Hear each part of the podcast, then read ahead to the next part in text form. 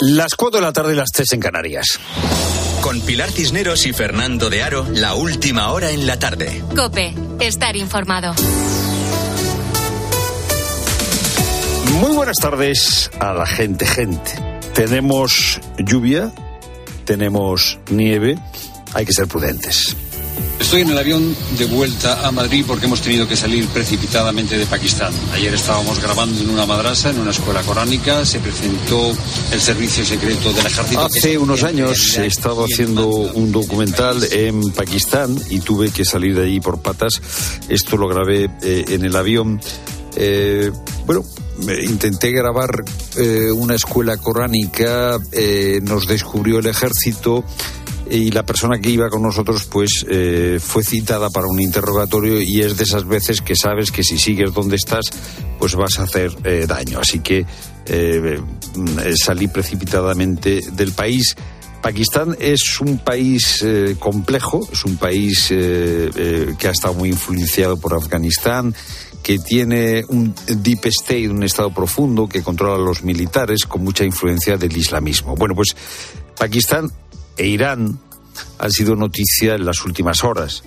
Eh, Irán ha atacado objetivos el martes vinculados a un grupo eh, armado en eh, Beluchistán. El Beluchistán es frontera, o sea, es una zona que está entre Irán y Pakistán. Pakistán, claro, tenía que responder y ha respondido a esos ataques. Claro, todos estamos con la respiración contenida desde el 7 de octubre, desde que empezó eh, la guerra entre Israel y Hamas.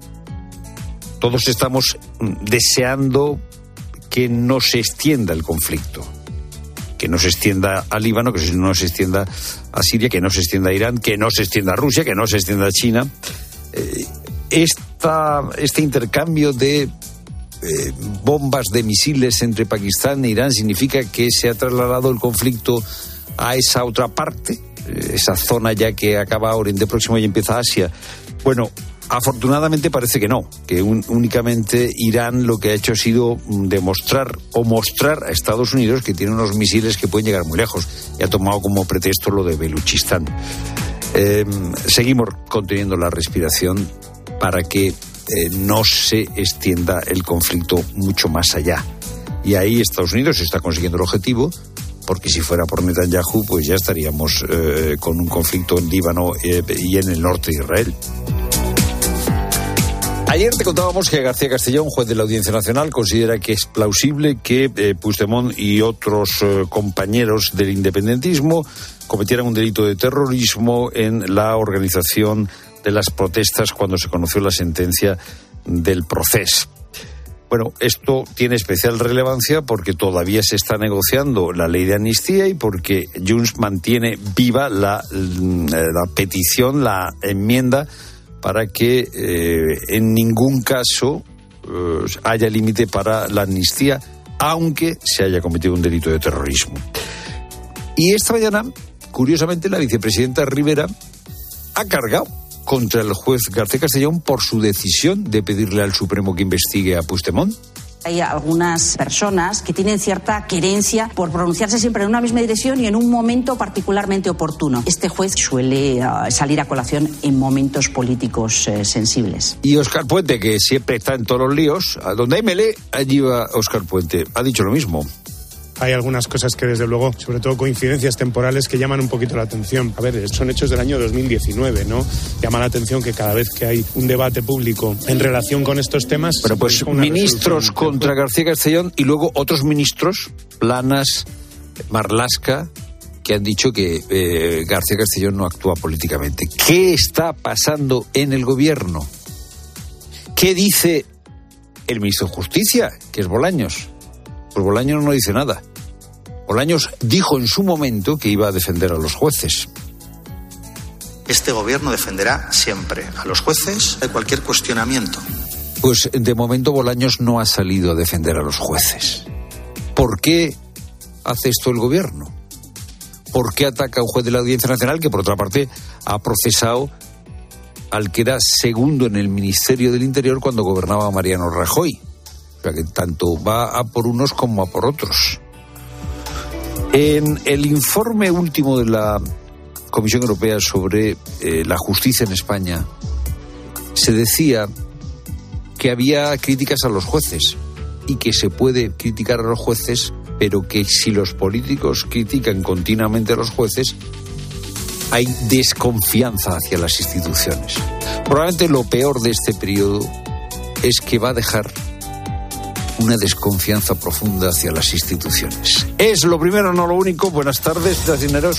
Buenas tardes, Fernando. Buenas tardes a todos. Como tú también apuntabas, estamos hoy muy pendientes del tiempo. La borrasca Juan nos trae termómetros bajo cero, lluvias y nevadas en la mitad norte en cotas de 400 a 700 metros, sobre todo en el Pirineo aragonés y catalán y algunos puntos de Castilla y León y la Sierra de Madrid.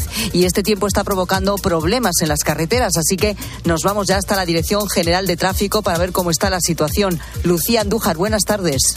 Muy buenas tardes. Hasta ahora estamos pendientes del temporal de nieve que deja un total de 30 vías afectadas, cinco de ellas principales. Permanece cortada en Guadalajara, la A2 en Alcolea del Pilar y también en Soria, la A2 a la altura de Medinacel. Y es obligatorio el uso de cadenas o neumáticos de invierno en Segovia, la 1 en Fresno de la Fuente y está prohibido el paso de camiones o articulados en Zaragoza, la 23 en Lechón y en Salamanca, en la 66 en Guijo de Ávila. Al margen de esto, estamos pendientes de un alcance que se ha producido en Salamanca, en la 62 en Ciudad Rodrigo en dirección a Portugal y van a encontrar circulación lenta en Madrid de salida en la 1 en Alcobendas, también en Barcelona, en la P7 en Barberá del Vallés, sentido Tarragona, complicaciones en el acceso a Valencia por la 3 en Chiribella y les pedimos precaución en Murcia, en la 7 en Espinardo, en ambos sentidos.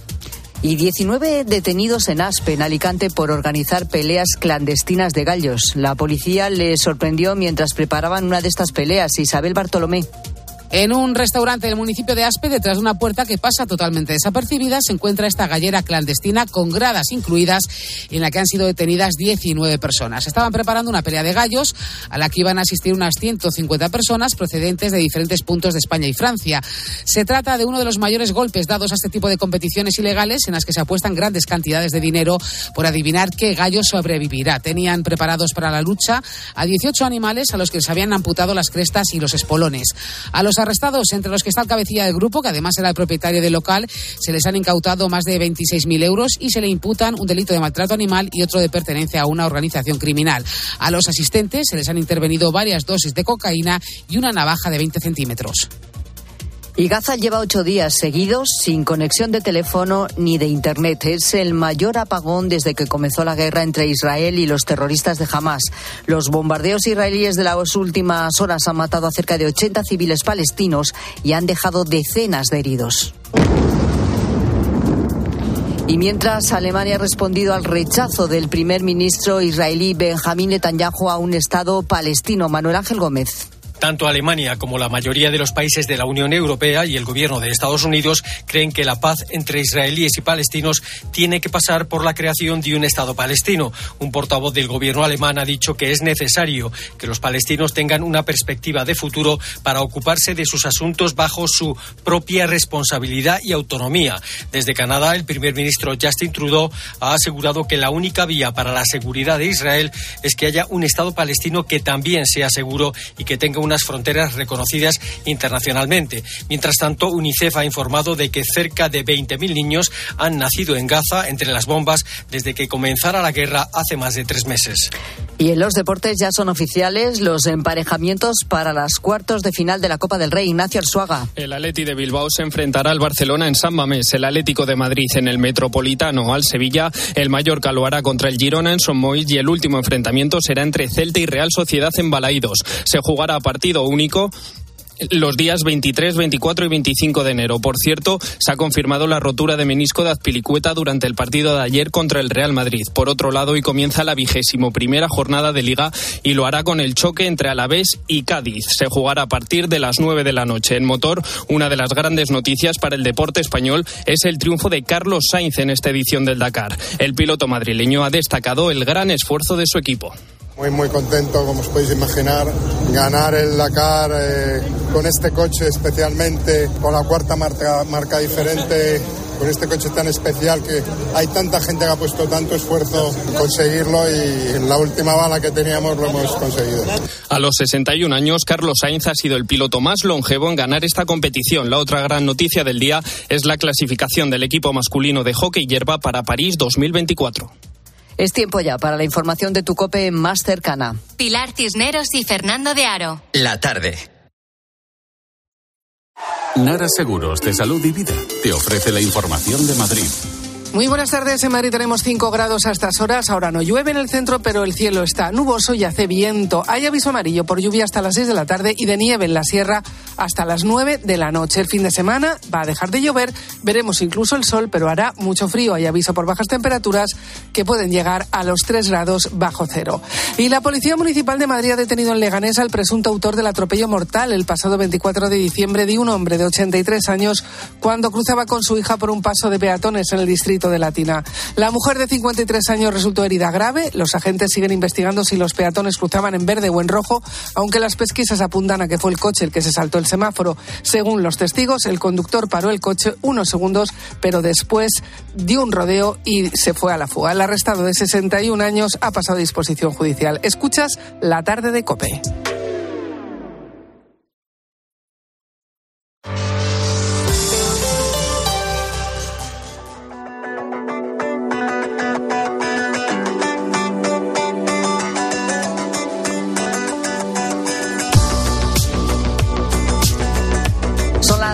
4 y 11 minutos, hora menos en Canarias. Quédate con este dato. Mira, ahora mismo en España hay 30.000 familias consideradas como vulnerables. Esto, entre otras cosas, significa que si en un momento determinado ya no pueden pagar el alquiler de su casa, pues no se las puede obligar a marcharse.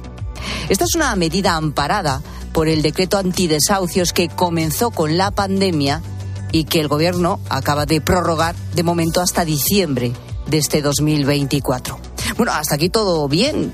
Es ciertamente comprensible, ¿no? Una familia que se encuentra en una situación realmente precaria, pues que sea protegida, ¿no? En esa vulnerabilidad. Pero claro, ¿qué pasa con las otras familias? Es decir, las que no pueden recuperar sus viviendas, aunque por ejemplo, las necesiten incluso para ellos mismos, para sus hijos. Familias que en muchos casos, además de no cobrar por el alquiler de esas viviendas, deben hacerse cargo también de los gastos de esas casas.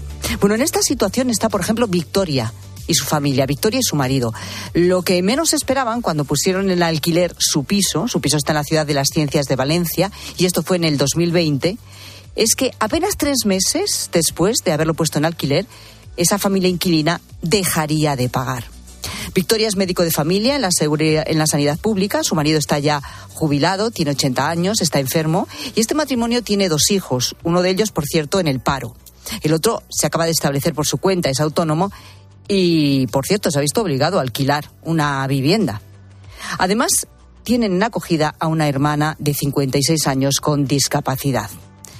Bueno, cuando se dan este tipo de circunstancias, nosotros aquí en la tarde, claro, nos preguntamos, está bien ayudar a las familias vulnerables, pero ¿quién ayuda a las otras familias que están permitiendo esta ayuda a las familias vulnerables con sus viviendas y que no son ocupadas porque no pueden, por ejemplo, sus propios hijos, eh, cuando las necesitan, y que tienen esos mismos hijos que dedicarse a alquilar otra vivienda aparte? Es decir, se protege a unas familias, pero ¿quién protege a las otras? Bueno, pues estas son algunas de las preguntas que nos queremos hacer esta tarde y sobre todo para las que buscamos respuesta.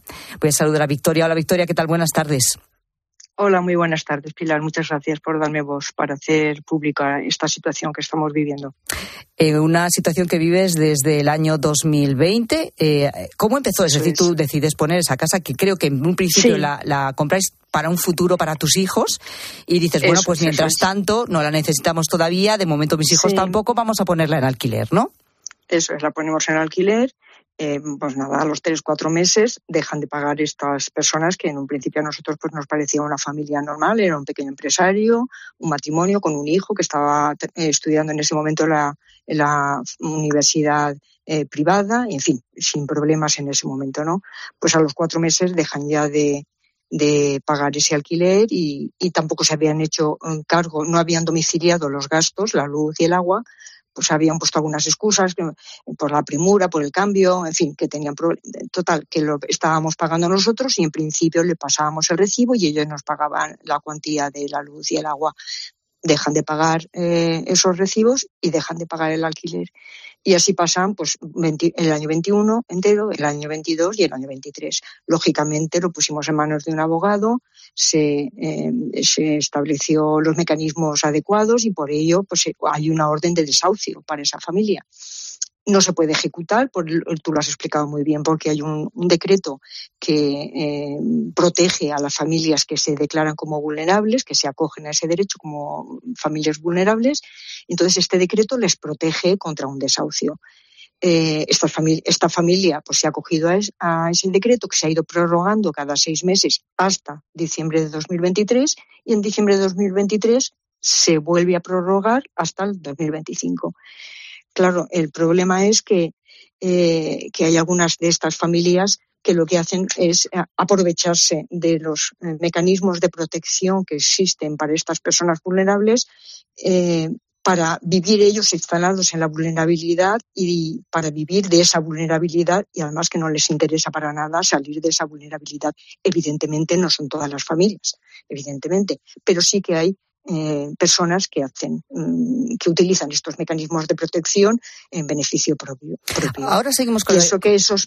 Sí, perdona, perdona. Mm. no decía que los mecanismos de protección de esos derechos nunca pueden lesionar otros derechos fundamentales de, de, otras familias. O sea, sus derechos no son mayores que los nuestros, ¿no? Considero que ese piso está secuestrado por la administración no podemos utilizarlo. Yo tengo un hijo que ahora está pagando un alquiler que debería estar viviendo ahí tengo una, una hermana acogida, bueno, eso es problema mío, yo la he acogido precisamente por su vulnerabilidad e intento solucionar los problemas eh, a, mi forma, pero claro, me parece absolutamente injusto lo que nos está pasando. ¿eh? Tres años son muchos años. Claro, aquí lo que estamos planteando, Victoria, está bien claro. Es decir, por un lado, hay familias mm. vulnerables. Eh, no vamos a cuestionar ahora si esta familia en concreto que mm. está en tu piso debería mm. estar catalogada como tal o no, porque, bueno, ellos han presentado, supongo, los requisitos necesarios a la administración y se le ha concedido, por tanto, esa nomenclatura, por sí, esa característica. Claro, de vulnerable. Así que ahí, obviamente, es cuestión de la administración, no se puede hacer nada bien. Y es una protección importante para muchas familias que a lo mejor en otras condiciones acabarían en la calle. Pero ¿quién protege a familias como la tuya, que lleva tres años peleando por recuperar su casa? Y esto no mm. solo no se va a poner coto ahora, porque como se ha prorrogado además este decreto, pues esto va para largo. Victoria, porque en todo el tiempo eh, que llevas sin poder disponer de tu vivienda, sin cobrar el alquiler que habíais pactado por contrato y teniéndole que pagar efectivamente los suministros, habréis hecho cuentas en tu casa, Victoria, ¿y cuánto dinero supone esto? Pues más de 40.000 euros. Es que es una barbaridad de dinero, aparte ya del hecho de no poder disponer de tu propia casa. Claro. Y lo que tú planteas fundamentalmente es ¿por qué me tengo que hacer cargo yo, persona individual, una persona física con mi familia, porque me tengo que hacer responsable con mi vivienda y mi dinero de adelantar. Porque imagínate que luego pides la compensación y al final lo consigues cuando finalmente abandone la casa, vete tú a saber cuándo, ¿eh? Cuando se pueda ejecutar el desahucio más mm. adelante. Mm. Hay una posibilidad de tramitar efectivamente una compensación, que os lo habrá contado el abogado. Eh, sí, pero la compensación no es por toda la no es por toda la cuantía. Efectivamente, te la pagarán si te la pagan cuando te la paguen dentro de tres, cuatro, cinco años, seis años. Yo, yo necesito mi casa ahora para mí no, necesitas, pagando ese alquiler. Eso para empezar, necesitas la casa porque tu hijo está pagando un alquiler por otro lado, porque no puedes disponer poner de la casa que es tuya y suya, por tanto. es mía. Pero además le estás adelantando un dinero al Estado, claramente. Bueno, vamos a debatir más claramente esta situación, pero déjame que salude a Daniel Gascón, que es eh, escritor, es columnista y que nos acompaña, nuestro colaborador aquí también, los lunes, miércoles y viernes en la tarde a esta hora. Hola Daniel, ¿qué tal? Buenas tardes. Hola, muy buenas tardes. Bueno, creo que Victoria ha planteado claramente su caso. ¿eh? Es, es que es una situación rocambolesca esta. Sí, eh, bueno, que no sé si, si de repente cuando se diseñan las, las políticas está, a lo mejor hay una buena intención, pero claramente no. Eh, y aplicando la interpretación caritativa, claramente no, no, se han pensado las consecuencias. Entonces parece, ¿te acuerdas que se hablaba mucho del escudo social? Y esto parece, el escudo social de unos ciudadanos tienen que ser otros ciudadanos, ¿no? En vez de que sea, eh, digamos, pues el Estado, ¿no? El que, el que asuma esa responsabilidad. Entonces parece, desde luego, muy, pues muy injusto y mal pensado. Y luego también eh, que aparte del problema particular tan grande de no poder tener tu, tu casa, de afrontar todos los gastos del, del estrés que eso te genera a muchos niveles, eh, también dices, pues anima, uno de los problemas hay que es eh, los alquileres y, que haya eh, poca oferta y esto digamos que tampoco anima mucho a, que, a que alguien que tenga un piso pues diga voy a ponerlo en alquiler, ¿no? Porque genera un, un temor de que se produzca una situación similar. Desde luego, bueno, eso está claro, porque si yo le pregunto ahora a Victoria y todavía está metida en todo este jaleo, si alguna vez en un futuro volverá a poner en alquiler una casa, pues ¿qué me va a decir Victoria, verdad, Victoria? Pues sí, porque lo que quiero es recuperar mi casa, que mi hijo se ponga a vivir ahí, chimpún, y olvidarme de la, de Efectivamente, de momento ni se lo plantearía. Eh, quién sabe lo que puede pasar en un futuro, pero vamos, ahora mismo imagínate. Volviendo a tu caso, Victoria, está claro lo que nos has contado, la cantidad de dinero que te adeudan ya no solo por el alquiler, sino el tener que pagar y afrontar eh, mes a mes el agua, la luz, el gas, bueno, y todas las... Hay que decir que también además es un piso muy, muy especial, está en una urbanización, tiene su piscina, tiene su gimnasio, su zona verde, zonas comunes. Obviamente tú pagas la comunidad, pagas la comunidad también. Efectivamente. Sí, sí, sí. Por eso digo que es que además es que ellos viven instalados en esa vulnerabilidad y no les interesa para nada. Están viviendo perfectamente en un piso precioso con vistas al Museo Príncipe Felipe y al Oceanográfico, mm, con su piscina, zona verde, su plaza de garaje, su coche que tienen aparcado en la plaza de garaje, es que mm, les pagamos la luz, les pagamos el agua, en fin, que, ¿para qué van a salir de la vulnerabilidad? Que no discuto que haya muchísimas familias que la tengan y la necesiten pero que hay que revisar, que los mecanismos tienen que ser ágiles y revisables. Sin duda. Mira, le hemos preguntado a un abogado, se llama Julio Naveira, eh, ¿qué define a un inquilino como vulnerable, no? Porque es verdad que tenemos esa, esa duda. Bueno, eh, pues debe cumplir efectivamente unos requisitos. Así nos lo cuenta. Por un lado, que los ingresos de la familia del arrendatario no superen el triple del IPREM mensual lo que implica que los ingresos no pueden superar los 1.800 euros mensuales. Y el segundo requisito acumulativo es que la suma del alquiler y de los gastos de suministros de esta vivienda sean superiores al 35% de los ingresos de esta familia arrendataria. En cualquier caso, está claro que pues lo cumplen porque siguen considerándose tus inquilinos como una familia vulnerable y por ese motivo siguen ahí. Le hemos preguntado más cosas también a este abogado. Por ejemplo, tú me decías antes, el problema fue que nunca pusieron a su nombre los suministros. A veces los, mm. los arrendadores, pues bueno, por, por dejadez, pues no lo hacen. Vosotros sí quisisteis hacerlo, pero ellos fueron los que os dieron largas, ¿no? Sí, Sí, por, por buena fe. Me dijeron, ahora no podemos, el mes que viene lo ponemos porque estamos la mudanza, en fin, pues eh, pagarlo vosotros y nosotros enseguida hacemos el ingreso del, del, del recibo. Pues bueno, tienes buena fe, confías en las personas, crees que lo van a hacer. Pues dieron largas, un mes, dos meses y ya efectivamente nunca lo domiciliaron a su nombre. Vale, ahora mismo y Tampoco puedes, no puedes dejar de pagar el recibo. No, claro, claro. Eh, vulneras gravemente un derecho básico Sí, sí, no, no está permitido, efectivamente, eso está, está claro. Por lo tanto, tres años eh, peleando para recuperar la casa. Mm. ¿Cuál es la situación? Que la casa de momento no se puede recuperar porque la familia que está instalada ahí es vulnerable. Se, ha, se ha prorrogado el decreto antidesahucios, por lo tanto, la situación seguramente se prorrogará mientras sigan manteniendo esa situación que el dinero que ya lleváis eh, acumulado de, de bueno de, de, coste de toda esta operación, aparte de no tener la casa, son, como dices, todos los impagos del alquiler más los suministros. Calculas unos 40.000 mil euros que van a seguir creciendo. Creciendo. Bueno, le hemos preguntado. Hemos, hecho un recurso, nuestro abogado ha hecho un recurso contra esa prórroga del decreto, pero bueno, alegando pues la necesidad de mi hijo, en fin. Pero vamos, no tengo ninguna confianza en que eso prospere. Eh, al abogado, a Julio Naviera, le preguntamos por, mm. por la compensación, si existe algún tipo de compensación económica a cargo del Estado para este tipo de situaciones. Es verdad que existe, que queda reflejado también en el decreto, pero como tú bien decías, eh, bueno, tiene algunas características. Le escuchamos. Supone un alquiler mensual siempre teniendo como máximo el precio del alquiler fijado en el contrato. Igualmente, podrán reclamar también todos aquellos gastos de suministros que el arrendador haya pagado para esta vivienda que ha sido ocupada por el arrendatario. Pero esto no se podrá hacer, ¿verdad, Victoria? Hasta que finalmente se pueda llevar a cabo el alzamiento, ¿verdad? Efectivamente, claro. sí, sí.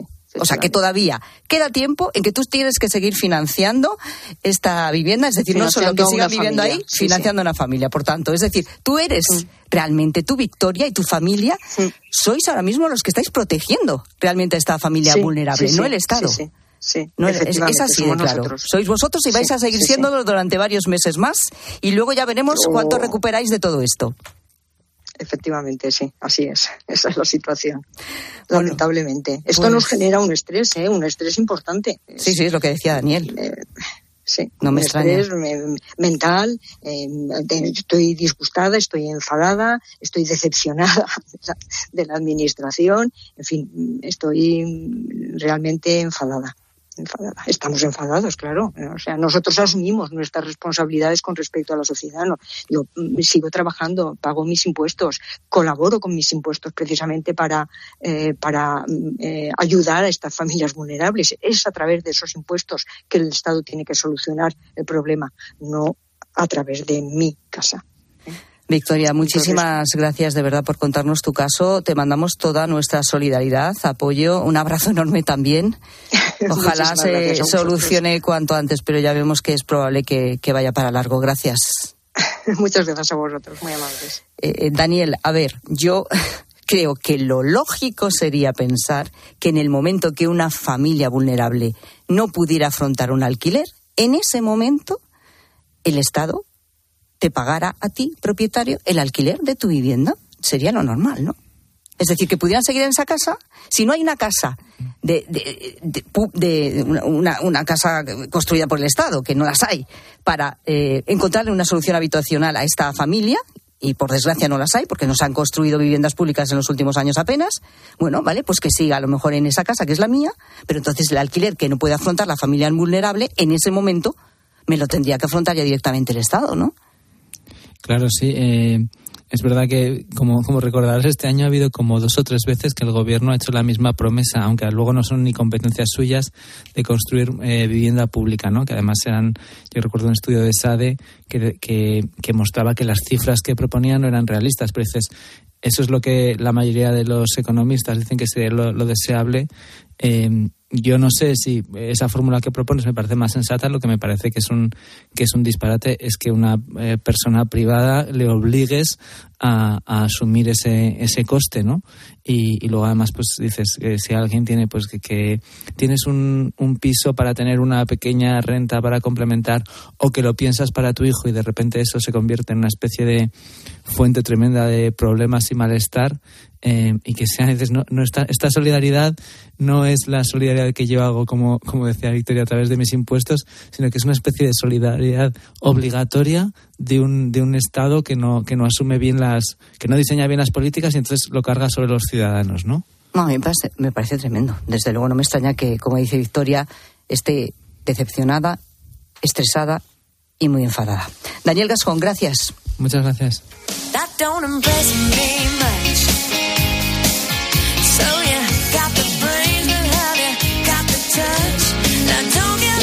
19 de enero, Carlos Sainz ha ganado su cuarto rally Dakar a los 61 años. Vamos, que debe estar feliz, feliz de la vida. Pues sí, un chaval. Mira, pues gana más, no- bueno, no voy a decir que gana más que su hijo. A ver, la Fórmula 1 es otra historia y seguramente es más complejo ganar ahí. Pero ojo, ¿eh? 61 años y cuarto Rally Dakar. Bueno, es todo un ejemplo sin duda de resistencia y, y de buen hacer, ¿no? Como piloto. Pero, hablando de rallies, en nuestra vida, como conductores, alguna que otra vez hemos tenido que hacer un rally sin querer. Es decir, nos hemos metido por un camino de cabras que no pensábamos que era tan malo y nos hemos dejado allí los bajos del coche. Eh, nos hemos metido, por ejemplo, en un prado verde estupendo que dijimos, ah, por aquí yo paso, y aquello estaba lleno de agua y ahí te quedaste. Tuvo que venir la grúa más grande que había en toda la provincia a sacarte. En la playa, en la playa. En la eh, playa. Pilar. También se quedan La mucho arena, los coches en la arena de la playa. Eh, ahí, ahí. O que no viste el bordillo y te cargaste el bajo del coche, pero de un golpazo. Es decir, el rally particular de tu vida cuál fue, dónde fue. A lo mejor lo estás viviendo ahora con la nieve que está cayendo en eh, eh, buena parte del centro de España. Ojo con esto, eh, mucha prudencia y cuidadito. Queremos que nos lo cuente la gente, gente, esta tarde. Rosa, Fernando. Pues sí, buenas tardes. Buenas tardes. Ese Rosa. camino de cabras que dices, pero ¿qué hago yo aquí? ¿Cómo, me, ¿Cómo he llegado yo hasta aquí y cómo salgo de aquí? ¿No? A Esas veces, que te fíjate quedas que es más ahí. que es un exceso de confianza. A mí la vez que me tuvieron que sacar fue porque me metí en un prado en Cantabria y eh, claro, yo no, yo no sabía que si hay hierba que esté relativamente fresca y metes las cuatro ruedas, de ahí no te saca ni el tato. Yo estuve ahí poniendo piedra intentando salir y al final tuve que llamar a la grúa del seguro. ¿eh? Claro, coges un todoterreno y dices, yo con esto entro No, donde esto sea. no, esto y no era no. un todoterreno, no. Y a veces era me un- metí con un terreno en un campo y allí me quedé, pero ¿Ves? además a una distancia además del camino que no había manera de sacarme, horrible. ¿Y qué hiciste? Ah, pues La llamar a grúa. la grúa, pero una grúa de las gordas grandes, porque la otra normal no llegaba tampoco, no me podía sacar. Qué barbaridad. Y una Fue tune- tremendo. tuneladora fue Sí, sí, casi, Oye, aquí estamos todos contando nuestras desgracias. Ella no, ella es una conductora excepcional, ¿Qué no, le- no ha hecho nunca rallies. No, no, no, pues mira, en, en una playa que te confías, que dices, "Buah, aquí la arena está dura, tira, tira, Ya, tira, ya, tira, tira, tira, y al final eh, nos tuvieron que sacar con unos tablones de madera. Ah, bueno. Sí, sí, nos sacaron los lugareños, que yo creo que no era la primera vez que alguien se quedaba Ya, en esa playa tenían- porque llevaba unos tablones que estaban preparados. ¿eh? Manolo saca los tablones que, están- ya- ya que vienen aquí otros dos los de la pardillos. ciudad, sí, exacto. Exactamente. Pues esa- Oye, ¿y ese momento en que tú notas que la rueda patina? ¿Que, que sudor te entra de golpe? Y dices, nah, esto No es, puede ser, no es no nada, puede no es ser. nada, voy a dar marcha atrás. No, no, pero ahí, oh, oh, cuidado, porque si le das más, eh, más en tierra, ¿eh? Ah, por eso marcha atrás. Dices, no, voy a dar marcha atrás un poco a ver. Claro que te entierras porque haces todo lo posible por salir y solo empeoras la situación. Y al final te tienen que sacar, Y pero luego están los bajos, no, pues este, si esto está bien, este camino está bien, ¡pum! ¿Eh? El, Sí, antes sí. era el cárter, no sé si Eh, ahora los coches es, llevan no, cárter. la- la- el, eh, ya, ¿cómo no, era? ya rompió el cárter. ¿Cómo era aquello? El ta- la tapa del delco, ¿no? Pero eso no sé la tapa del delco. Yo no sé, no sé dónde está el delco, pero ah, los bajos sí sé que son los bajos. Y suena. Sí, sí, Bueno, ¿qué clavado dice la gente, gente? Bueno, pues acabar donde uno no espera, pues suele pasar. Buenas tardes. A mí, gracias a Dios, voy a hacer 62 años y he conducido mucho. Es ahora cuando no conduzco. Pero bueno, nosotros tenemos unos tíos nuestros que aquí en Alboraya tienen una casa y bueno, yo iba detrás con mi coche y delante mi amiga con más gente, con más amigas y se metieron en la acequia con el coche y yo detrás. ¿Cómo en la acequia? Digo, pero por favor, madre mía, pero ¿qué habéis hecho? Y nada, pues mira, pues novatadas de cuando te dan el carnet de conducir y bueno, y no haces caso. Yo le decía, Merche, no te arrimes tanto, no te arrimes tanto a la acequia. Pues dentro de la acequia que se cayó. Buenas tardes. ¿Y cómo sale de la acequia? Pues eso quiero que me explique cómo salen de la acequia porque ahí vas Bueno, directo y ahí. luego hay acequia pequeña y acequia grande. Hombre. Porque hay acequias que son canalillos. ¿eh? Sí, sí, sí, y otros pocos sí, y sí. otros son complicados. Ah, bueno. Ahí eso de las acequias no sé, pero los, los ríos en los pueblos que no suelen ser muy grandes, los pequeñitos, ¿no? Que dices, ah, bueno, yo me meto por el río porque no voy a ir por ese puente que está allí, no sé dónde ibas. Si te metes por el río Y ahí te quedas. y ahí te quedaste. Qué bonito, De ahí no saliste. Bueno, Bueno, sí. rallies, rallies, pero no como el Dakar de Carlos Sainz. Pero bueno, a veces parece que estamos ahí metidos en un tinglao que dices, madre mía, ni Carlos Sainz. Bueno, ¿dónde te quedaste? A lo mejor atrapado, eh, que las ruedas patinaban, que no había manera, que te tuvieron que sacar o fuiste dando botes porque te metiste un camino que parecía de una manera y era de otro. Digamos que destrozaste el coche por abajo.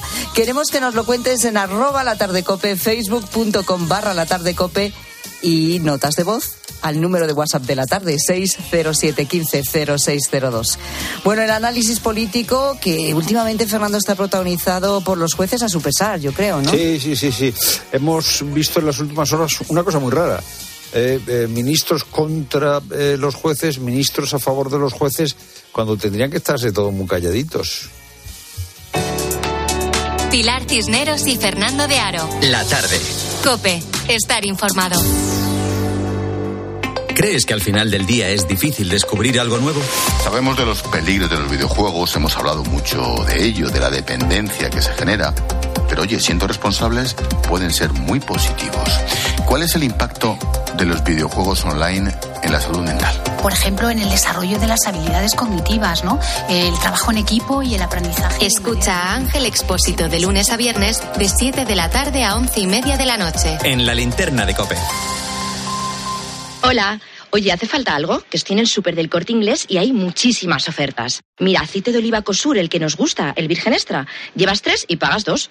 Y para cenar hoy hay salmón noruego fresco a 13,90 al kilo. Aprovecho, ¿no? Que son muy buenos precios. Supercor, Hipercor y Supermercado El Corte Inglés. ¿Qué necesitas hoy? En tienda, web y app. La avería del coche, la universidad de Ana. No sé cómo voy a llegar a fin de mes. Tranquilo. Si alquilas tu piso con alquiler seguro, puedes solicitar el adelanto de hasta tres años de renta para hacer frente a imprevistos económicos o nuevos proyectos. Infórmate en alquilerseguro.es o en el 910-775-775. Alquiler Seguro, la revolución del alquiler.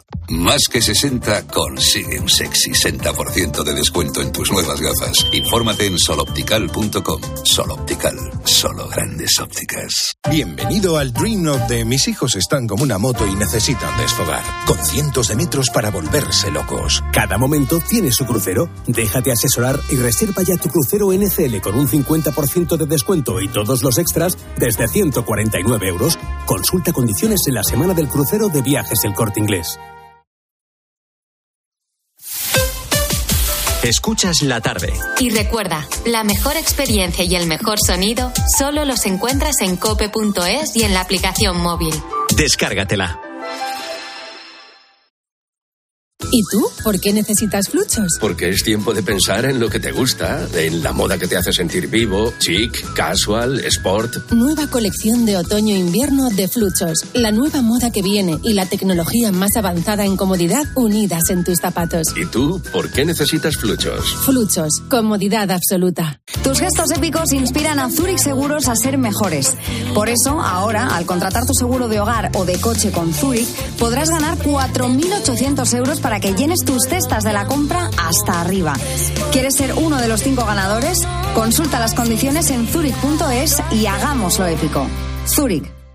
Ya están aquí las ofertas flash de MediaMark. Ofertas tan fugaces que se acabarán cuando acabe esta cuña. Bueno, tan rápido no, pero sí, sí, que duran muy poco. Solo del 19 al 21 de enero podrás conseguir hasta un 30% de descuento. Atrápalas ya en tu tienda en MediaMark.es y en la app.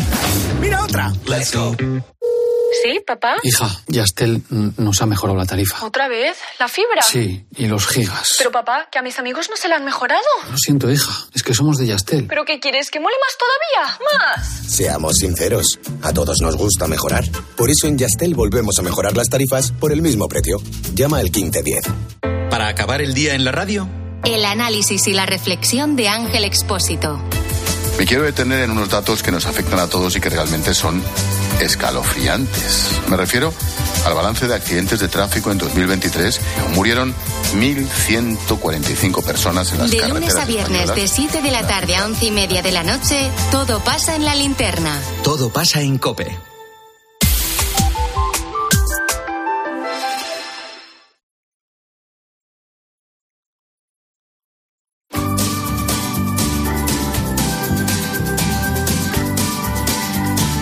Pilar Cisneros y Fernando de Aro. La tarde. Cope, estar informado. El juez de García Castellón, ayer te lo contamos, ha reclamado al Supremo que investigue la posibilidad de que Puigdemont incurriese en un delito de terrorismo por la participación que tuvo, o la relación que tuvo con Tsunami Democrático, los CDRs, con todos aquellos grupos que montaron la que montaron cuando se conoció la sentencia del Supremo sobre el proceso. Bueno, esto, claro, eh, al gobierno le ha sentado mal. Le ha sentado mal porque eh, el gobierno quiere cerrar cuanto antes eh, la tramitación parlamentaria de la ley de amnistía. Hay enmiendas que están pactadas, pero hay enmiendas que no están pactadas y una de ellas es la de Junts que quiere que eh, se considere también eh, objeto de amnistía pues a, alguien que esté condenado eh, por un delito de terrorismo. Bueno, pues están negociándose esas enmiendas y no les ha gustado lo de García Castellón y una parte del gobierno ha cargado contra el juez García Castellón diciendo que la decisión es de carácter político. Teresa Rivera. Hay algunas personas que tienen cierta querencia por pronunciarse siempre en una misma dirección y en un momento particularmente oportuno. Bueno, pues Este lo mismo ha dicho. Oscar Puente. Hay algunas cosas que desde luego, sobre todo coincidencias temporales, que llaman un poquito la atención. A ver, son hechos del año 2019, ¿no? Llama la atención que cada vez que hay un debate público en relación con estos temas se produzca una resolución del juez. Y Yolanda Díaz en la misma dirección. Lo que quieren decir unos y no otros. No he podido escuchar Ahí a la vicepresidenta. Rivera, permítame ser prudente, pero desde luego seguramente que acertó completamente la vicepresidenta Dice, no lo he Rivera. escuchado, pero lleva razón. Eh, lo que dicen es que, eh, bueno, García Castellón actúa por criterios políticos. Pero se ha producido un fenómeno extraño esta mañana porque mientras decían esto, estos ministros, otros, otros ministros, como por ejemplo Planas, como por ejemplo Margarita Robles, ministra de Defensa, juez también ella, como Marlasca, eh, han dicho que no, que no, que no, que no hay que eh, señalar a eh, García Castellón. ¿Qué está pasando? Fernando Panero, buenas tardes. Hola, muy buenas tardes. ¿Qué está pasando? ¿Te has hecho una idea de, de- de, eh, que explique lo que está ocurriendo? Bueno, pues es mm, lo que ya nos tiene acostumbrado este gobierno. Un- un- hay dos, dos, dos bandos, o sea, do- dos, bueno, más que dos bandos, dos estrategias. ¿no? donde unos van haciendo- hablando así mm, coloquialmente de poli bueno y otro de poli malo. Ajá. Entonces sale mm, Teresa Rivera asumiendo el discurso, el discurso más, más populista, ¿no? que es eh, aquel que dice que, que existe el lawfare en España, ¿no? Que existe una judicialización de la política y una politización de, de la, de la justicia, ¿no? Y entonces eso lo dice una vicepresidenta del gobierno. Claro, tú decías, una parte del gobierno, una parte mm, bastante relevante, es una vicepresidenta Sí, sí, sí. Del, del gobierno que, que acaba además de incorporarse a la ejecutiva del partido, del, del, de- del PSOE. E. Y luego, claro, salen sorprendidos mm, otros, otros ministros diciendo que no, que no, que no se puede criticar a los jueces en la línea de, de lo que están diciendo las, las asociaciones profesionales de, de magistrados y de, y de jueces, la Francisco Vitoria, la, mm, la Profesional. ¿Pero tú crees que es una estrategia deliberada? Unos de, de, de poli bueno, otro de poli malo, es una descoordinación? Mm, Yo creo que, que, que sí, ¿no? Que es una estrategia mm, pensada, ¿no? O sea, date cuenta que acaban de, de- de hacerse pública la parte de las resoluciones de la convención política Sí. que, que, han, que- que han celebrado en La Coruña el, el, el gobierno y ahí se ha dicho que eh, la amnistía es plenamente constitucional, o sea que el gobierno en pleno está asumiendo que su, que su continuidad pasa necesariamente por, por la amnistía. Entonces es, es muy importante eso, eso que has dicho, ¿no? Porque una, una de las condiciones que está poniendo Junts es que se pueda amnistiar también a todas aquellas personas que estén procesadas por, Ya. por delitos de terrorismo, ¿no? No ya condenadas, porque si están condenadas no, no se pueden amnistiar, están, si acaso se podría indultarlas, pero no, no, con, no amnistiarlas, sino, con, sino a todas. Entonces, claro, de pronto sale un juez eh, implicando a Puigdemont en la trama de Tsunami Democratic y acusándolo de, de estar al frente de una organización terrorista y esto evidentemente se ponen nerviosos y, y, y entonces yo creo que, que activan la, la, la estrategia esta doble de por un lado atacar a, atacar a los jueces, atacar Ya. directamente al juez y por otro lado salir otros miembros que sí que son jueces, como Marlasca o, o Margarita Robles, a, a defender la independencia judicial cuando sabemos que este gobierno ha dado muchísimas muestras de todo lo contrario, ¿no? Ajá. De querer controlar a la justicia en todo momento. Eh, eh, Serbia, por cambiar de tema eh, y por meternos en una cosa que ha pasado inadvertida, que tú, sin embargo, eh, has estado siguiendo, Serbia ha pedido aclaraciones a España porque España mm, eh, aceptó, ha aceptado eh, los pasaportes kosovares. Vamos a situar la cosa en contexto. Eh, Kosovo en realidad es una provincia serbia que en un momento determinado declara unilateralmente la independencia. La política de exterior de España ha sido desde aquel momento no reconocer a Kosovo. Porque, claro, eh, dice, "Hombre, si reconoces a Kosovo, pues en un futuro puedes reconocer a una Cataluña eh, independiente.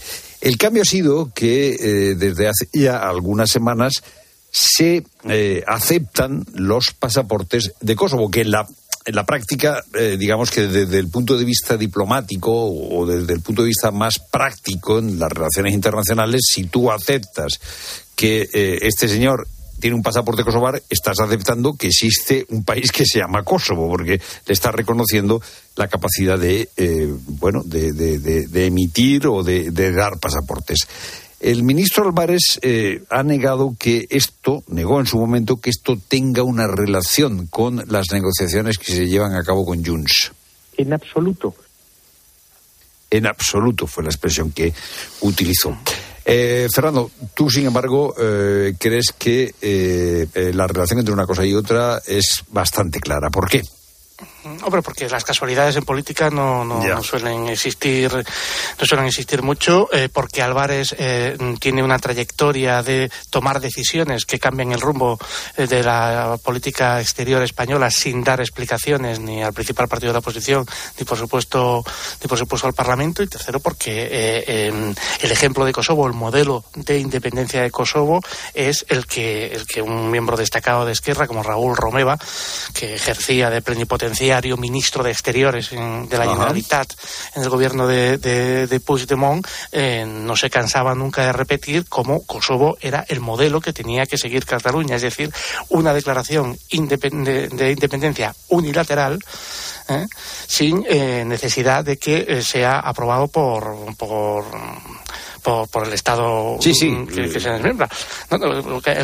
Romeva hablaba siempre de que Europa tenía que entrar en una etapa poscolonial, es decir, una, etapa que superase eh, la unión de Estados-nación en, torno a un proyecto común y que mm, diera la posibilidad de que nuevos Estados surgidos del desmembramiento de, Estados-nación eh, formen parte también de, de la Unión Europea.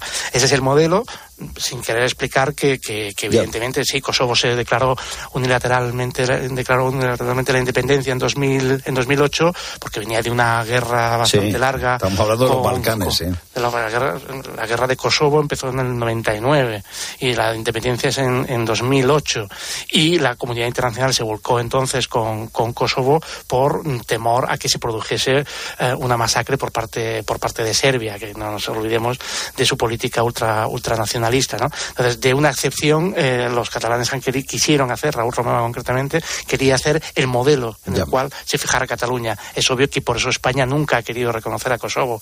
Ahora sí da este paso, como tú dices, no es solamente dejar que, em, como miembro del espacio Schengen en España, que circulen libremente aquellas personas que tengan el, pasaporte kosovar, sino que se está reconociendo implícitamente que ese pasaporte lo ha emitido un Estado soberano, es decir, un Estado con todos los, con todos los derechos. A Kosovo solamente lo han reconocido 102 de los 193 miembros de, la ONU, o sea que la situación es extraña. Ya, y sobre todo que supone un giro de la política exterior española sustancial, eh, como el de Marruecos y el Sáhara y aquí esto pasa inadvertido y eh, bueno eh, vamos y explicaciones sí y vamos teniendo eh, volantazos en política exterior cuando en realidad tendrían que ser estrategias de estado que se mantuviesen no sí sí sí. Y sobre todo esos volantazos se dan como sospechamos porque no lo sabemos es verdad que no lo sabemos como fruto como parte de, esas negociaciones secretas. Claro como no, sabemos qué hay en las negociaciones secretas y vamos, y vamos enterándonos de las consecuencias pues es lógico suponer que esto puede estar ahí también Gracias, Fernando, por tu análisis. Buenas tardes. Muchísimas gracias. Buenas tardes a vosotros. Bueno, pues este asunto de los pasaportes, eh, Pilar, del que se ha hablado poco, eh, del que se ha hablado poco, pero ahora nos decía Fernando que supone en realidad supone un, giro en política exterior, eh, fíjate, condicionada por, eh, eh por 400.000 personas que son las que votaron a, a, Junts, o sea, por un partido absolutamente minoritario. Fíjate de lo que estamos hablando. Sí, bueno, en política exterior la verdad es que también están pasando cosas, muchas de ellas no, no muy muy contadas, desde luego, por parte de los medios. Bueno, y fíjate, eh, como no puede ser de otra manera, Continúa la conmoción en el municipio de Morata de Tajuña, un pueblo de Madrid, a unos 40 minutos de, de la capital. El pueblo, todos los vecinos, eh, pues siguen conmocionados eh, con, eh, bueno, pues con la muerte de Amelia, de Ángeles y de Pepe, estos tres hermanos muy conocidos en la localidad, cuyos cuerpos sin vida aparecieron con signos de violencia, apilados y parcialmente quemados en su propia casa. Las hipótesis están muy abiertas a esta hora, pero queremos saber qué, qué es lo último que se sabe del caso. Jefe de Interior de COPE, Juan Baño, buenas tardes. ¿Qué tal? Buenas tardes. Al principio se pensó que podría ser un suicidio colectivo, pero inmediatamente empezaron a aparecer teorías como ese posible ajuste de cuentas por una estafa amorosa. ¿Qué se sabe realmente de todo esto, Juan? Eh, aquí ha sido fundamental la línea que han abierto los vecinos, porque los vecinos son testigos directos y no es que cuenten de referencias, cuentan lo que cada uno ha vivido, incluso con gestiones directas con el banco, donde iban y además en el banco les advertían, oh, tened cuidado porque este dinero que estáis sacando y enviando a un supuesto Edward, que decían que era novio de uno de ellas, y ella además además decía, pues y además tiene, ha buscado otro novio que tiene mi hermana Ángeles. Eh, eh, la, la más joven aquí, la que dirige un poco todo, era Amelia, 72 años. Eh, su hermana Ángeles, 74. Y José, 77, con cierta deficiencia, lo decía ayer el alcalde aquí, y le tenían un aprecio todos los vecinos a los tres, increíble. Por eso se preocuparon tanto por ellos. Y por eso cuando vieron que hacía un mes que no se les veía, dijeron, ¿qué pasa? Oye, la Navidad, que no aparece esta, esta familia, pero ¿dónde están?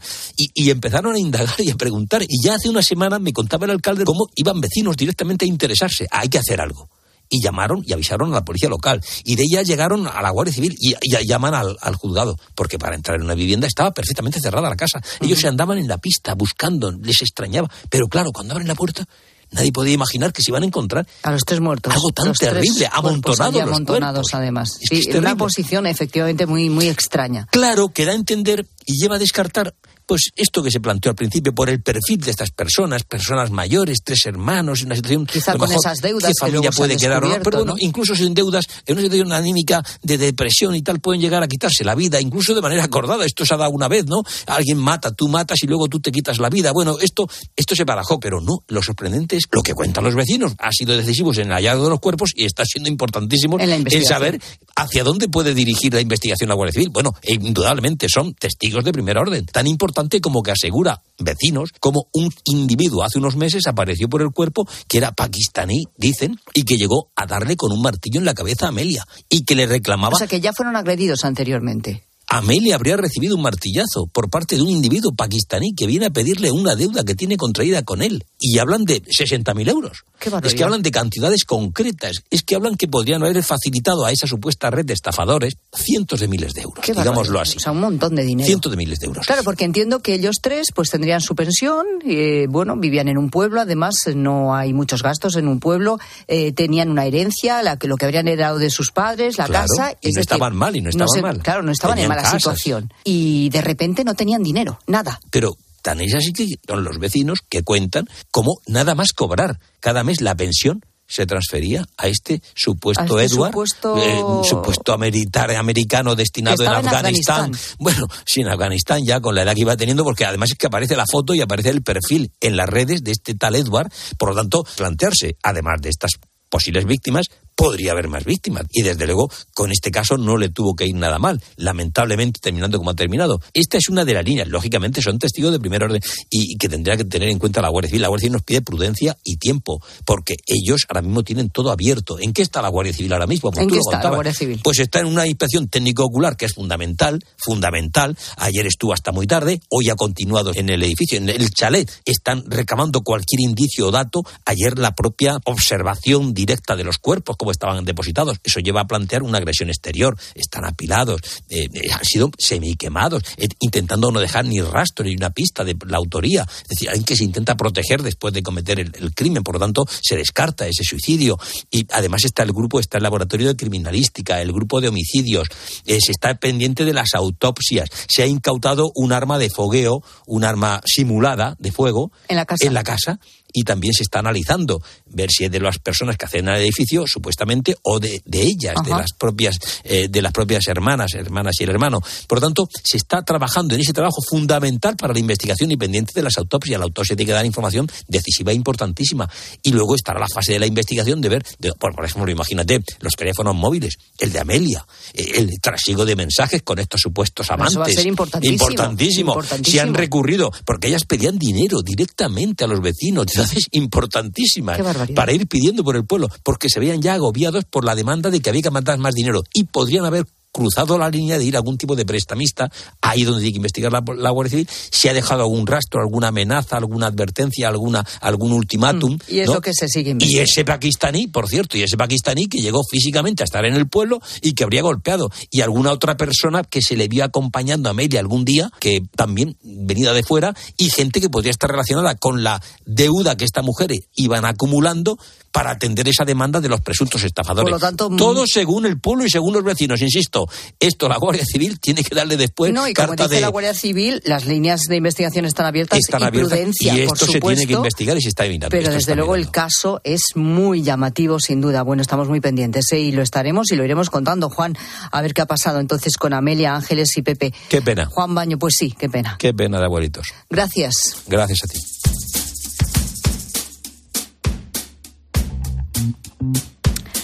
Son las 4 y 54 minutos. Si te pregunto, ¿A qué hora has hecho el último Bizum? ¿Hoy?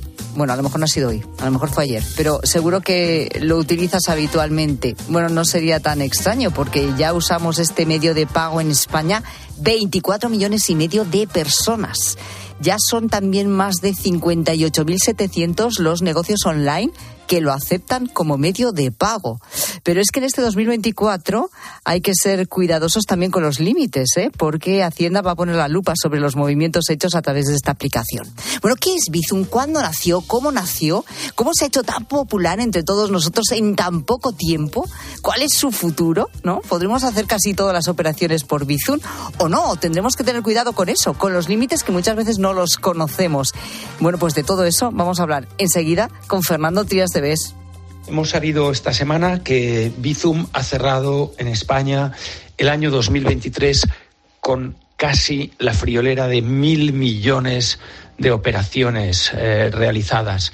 Realmente se ha impuesto como uno de los sistemas de pago electrónico a través del móvil eh, de mayor éxito y conviene de todas formas eh, tener una serie de, de, prevenciones y conocer cuáles son los límites.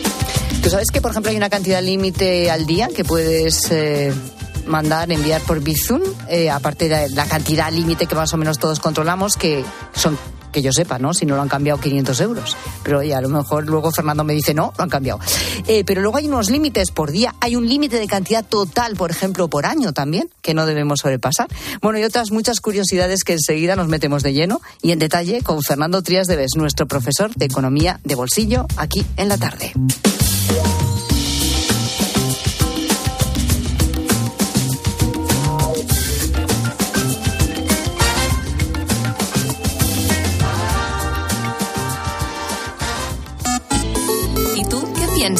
Escribe a Pilar Cisneros y a Fernando de Aro en Twitter en arroba la tarde cope o en nuestro muro de Facebook La Tarde Cope o mándanos un mensaje de voz al 607 150602.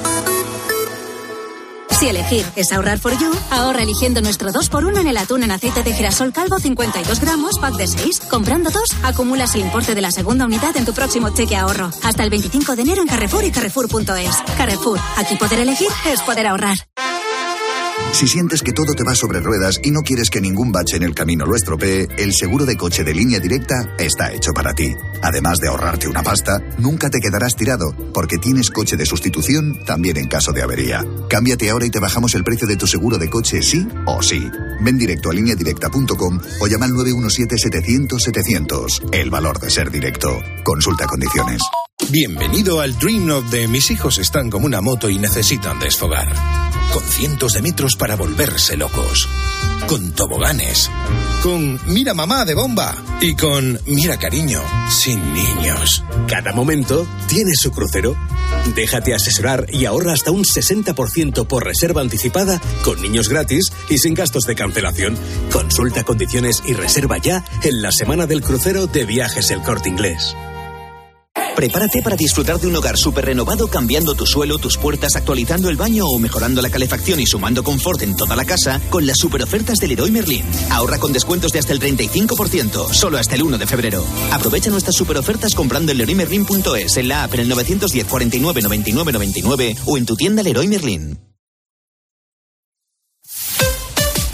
Escuchas la tarde. Y recuerda, la mejor experiencia y el mejor sonido solo los encuentras en cope.es y en la aplicación móvil. Descárgatela. Uy, se ha colado una avispa en el coche. Rápido, rápido, abre la ventanilla. Nah, no te preocupes. Vendemos el coche y compramos uno sin avispa en flexicar.es. Así vamos tranquilos al pueblo, que si no, vaya viaje. Comprar o vender tu coche en flexicar.es puede ser muy fácil. Igual demasiado. Flexicar, muy flexi, muchos cars. Bienvenido al Dream of de mis hijos están como una moto y necesitan desfogar. Con cientos de metros para volverse locos. Con toboganes. Con mira mamá de bomba. Y con mira cariño, sin niños. Cada momento tiene su crucero. Déjate asesorar y ahorra hasta un 60% por reserva anticipada con niños gratis y sin gastos de cancelación. Consulta condiciones y reserva ya en la semana del crucero de viajes El Corte Inglés. La avería del coche, la universidad de Ana. No sé cómo voy a llegar a fin de mes. Tranquilo. Si alquilas tu piso con alquiler seguro, puedes solicitar el adelanto de hasta tres años de renta para hacer frente a imprevistos económicos o nuevos proyectos. Infórmate en alquilerseguro.es o en el 910-775-775. Alquiler Seguro, la revolución del alquiler. Por la noche en la radio. Todo lo que ocurre en el deporte y las exclusivas de Juanma Castaño. El Madrid tiene una postura muy fría, sobre todo comparándola con la de las últimas temporadas. Y la información que yo tengo es que tampoco hay ningún ultimátum o, o fecha para que Kylian Mbappé tenga que decir nada. De lunes a viernes de once y media de la noche a una y media de la madrugada, todo pasa en el partidazo de Cope. El número uno del deporte.